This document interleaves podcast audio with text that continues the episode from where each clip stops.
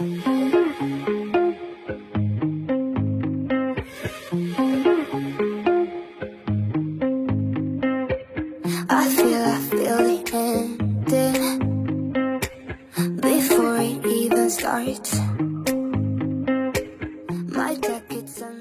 guys，优秀的人不孤单，请让我们相遇。这里是你的移动英语私房课第一千一百一十三期的英语约约。I'm the host of this program，陈浩 broadcasting in Beijing, China。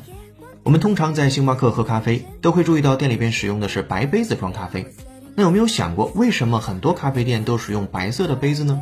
有的人可能认为是为了好看，但其实这些白色的杯子还影响了你的味觉。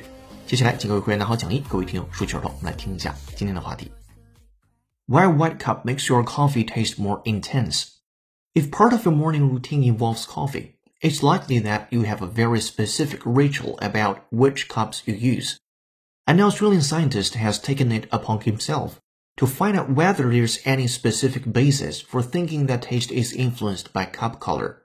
And it turns out the color of your cup plays a big role in how you think your coffee tastes. A study called Does the Color of the Mug Influence the Taste of the Coffee? published in the journal Flavor, looks at how color influences the taste of coffee. According to the lead author, Federation University Australia's George Van Doorn, the experiment was inspired by a conversation with a barista who reported that when coffee is consumed from a white ceramic mug, it tastes more bitter than when drunk from a clear glass mug instead. 用白色杯子装咖啡会令你感到咖啡的浓度水平更高。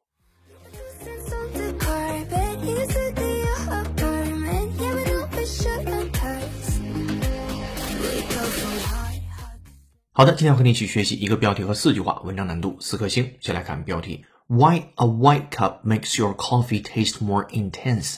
为什么一个白色的杯子会让你的咖啡去 taste 品尝起来 more intense 更加的浓度高呢？intense 这个单词 i n t e s e，强烈的、剧烈的、浓烈的都行。比如说我们会说 intense pain，非常剧烈的疼痛，或者是 intense feeling，非常强烈的一种情感。标题部分讲为什么白色杯子令人们感到咖啡的浓度水平更高？Why a white cup makes your coffee taste more intense？好了，来进入第一句话。If part of your morning routine involves coffee, it's likely that you have a very specific ritual about which cups you use. 如果 part of your morning routine，你早上的例行公事或者是你习惯做的事情的一部分 involves coffee 和咖啡相关的话，it's likely that you have a very specific ritual。 那一定有一个非常 specific 特别的一种 ritual 仪式感，仪式 r i t u a l，注意这个单词的发音 ritual 这样的一个声音。About which cups you use，你早上就会在选咖啡杯这件事上花很长的一段时间，或者是很讲究这件事情。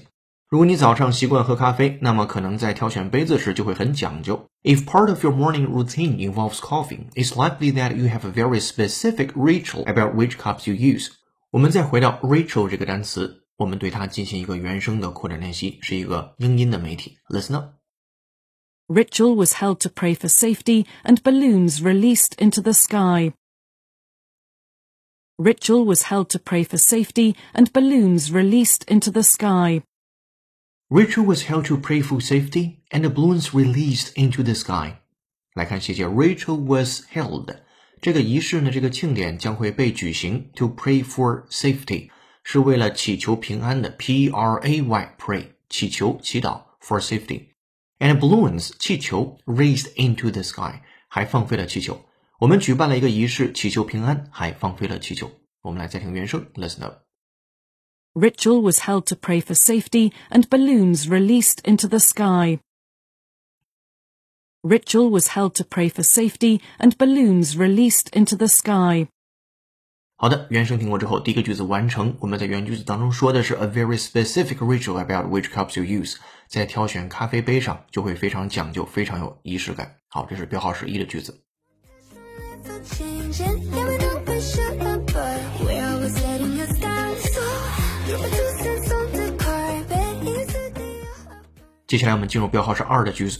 An Australian scientist has taken it upon himself to find out whether there's any specific basis for thinking that taste is influenced by cup color, and it turns out the color of your cup plays a big role in how you think your coffee tastes. 第二句话当中，主语是 An Australian scientist，一位澳大利亚的科学家，has taken it upon himself，把这件事儿呢， 呃，变成了自己的己任，就是主动承担这件事儿。Take blah blah upon oneself，表示的意思是把什么什么主动承担过来。我们汉语当中说己任嘛，为什么什么为己任。To find out whether there's any scientific basis，要找到是不是有任何科学上的依据。For thinking that taste is influenced by cup color，去思考这个咖啡的味觉。被咖啡的杯子的颜色所影响。好，这是前半句。接下来，And it turns out the color of your cup always play a big role in how you think your coffee tastes。结果发现杯子的颜色对味道的判断确实会有非常大的影响。好，我们把句子复盘一下。一位澳大利亚的科学家亲自研究，认为咖啡杯颜色会影响味道的想法是否有科学依据？结果发现杯子颜色对味道的判断有很大的影响。刚才是第二句，紧跟着第三句里边也没有生词。A study called "Does the color of the mug influence the taste of the coffee?" published in the journal Flavor looks at how color influences the taste of coffee。这里边有几个专有名词。首先呢，a study 一个研究 called 被叫做 "Does the color of the mug influence the taste of the coffee?" 这个是 study 的名字，就是杯子的颜色会影响咖啡的味道吗？这样的一个研究。Published in the journal Flavor 是在一本叫 Flavor 的杂志上发表的。looks at how color influences the taste of coffee。 这个研究就是在看颜色是如何对咖啡味道产生影响的。好，这是第三号句子，我们来再感受一下。A study called "Does the color of the mug influence the taste of the coffee?" published in the journal Flavor looks at how color influences the taste of coffee. 好，这是第三号句子。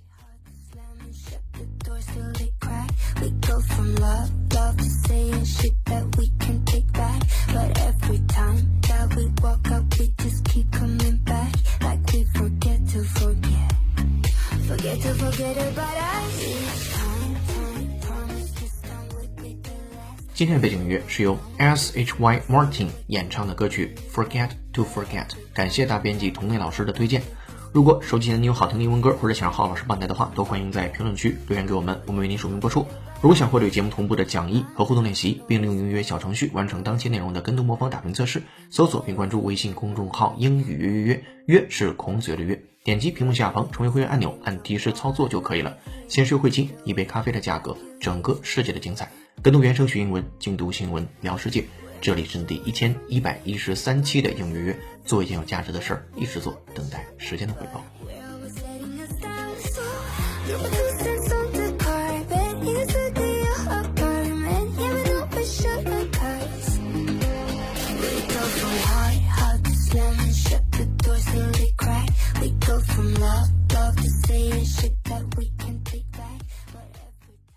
接下来我们看标号是四的句子。According to the lead author, Federation University Australia's George Van Doorn, the experiment was inspired by a conversation with a barista who reported that when coffee is consumed from a white ceramic mug, it is more bitter than when drunk from a clear glass mug instead. 好，这个句子的开头呢是一个 according to 的句型，根据什么？根据 the lead author，该研究的第一作者就是 lead author，他是 Federation University Australia's George Van Doorn。是来自于澳大利亚联邦大学的 George Van Doorn 这个人。他说什么了？The experiment was inspired。这个实验呢是被什么所给予的灵感？被什么所激发的灵感？Inspired by a conversation 是被一次对话激发的灵感。With a barista。Barista 表示咖啡师，B A R I S T A，barista 咖啡师。Who reported that？这咖啡师呢就报告道，When coffee is consumed from a white ceramic mug，当咖啡在一个白色的陶瓷的 mug 杯子当中，如果是被消费者去消费啊使用的话，it is more bitter than when drunk from a clear glass mug instead。那这个喝起来口味就更加的苦一点，比装在透明的玻璃杯里边更加的苦涩一些，也就是你的感觉会是浓度更高一些。我们回去看 ceramic 这个单词，也是特别常见的一个单词，陶器的啊，瓷器的，陶瓷的，尤其是在我们自己的国家，ceramic。C E R A M I C，ceramic。我们对这个词进行一个原声的扩展练习，也是一个英音的发音方式。From The Economist。Engineers like ceramics because they can be heated without melting. Engineers like ceramics because they can be heated without melting. Engineers like ceramics because they can be heated without melting。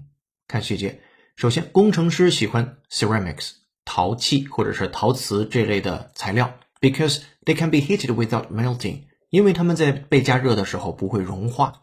好了，我们再听原声 double check。 Engineers like ceramics because they can be heated without melting. Engineers like ceramics because they can be heated without melting. Alright，原声听过之后，再回到第四号句子当中。 第四号句子最核心的部分是白色陶瓷杯装的咖啡尝起来比透明玻璃杯里的咖啡更苦涩。这句子对应的后半句是 When coffee is consumed from a white ceramic mug, it is more bitter than when drunk from a clear glass mug instead. 好，这是今天精讲的四句话。用白色杯子装咖啡会令你感到咖啡的浓度水平更高。扩展阅读有第五句一直到第十二句的双语注释和关键词注释。其实啊，在我们生活中，无数的自然而然或者是习以为常，都是被设计过后的结果。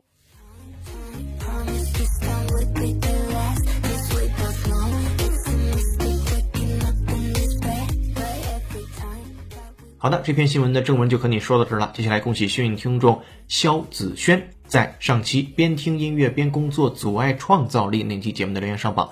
当时我们留下的思考题是：你有什么提高自己工作效率的方法？肖子轩非常简单一句话：关闭手机，最简单的提高效率方式。非常精彩的点评，恭喜你获得一个月的会员服务。今天咱们留的思考题是：你还发现过什么样身边奇妙的小设计？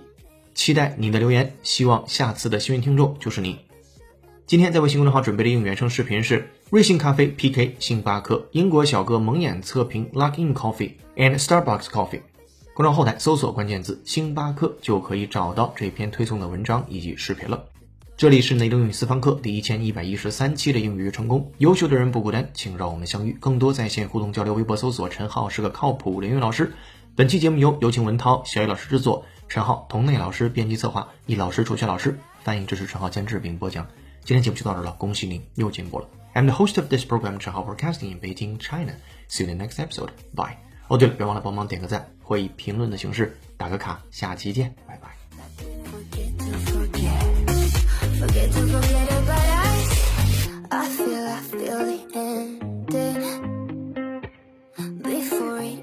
starts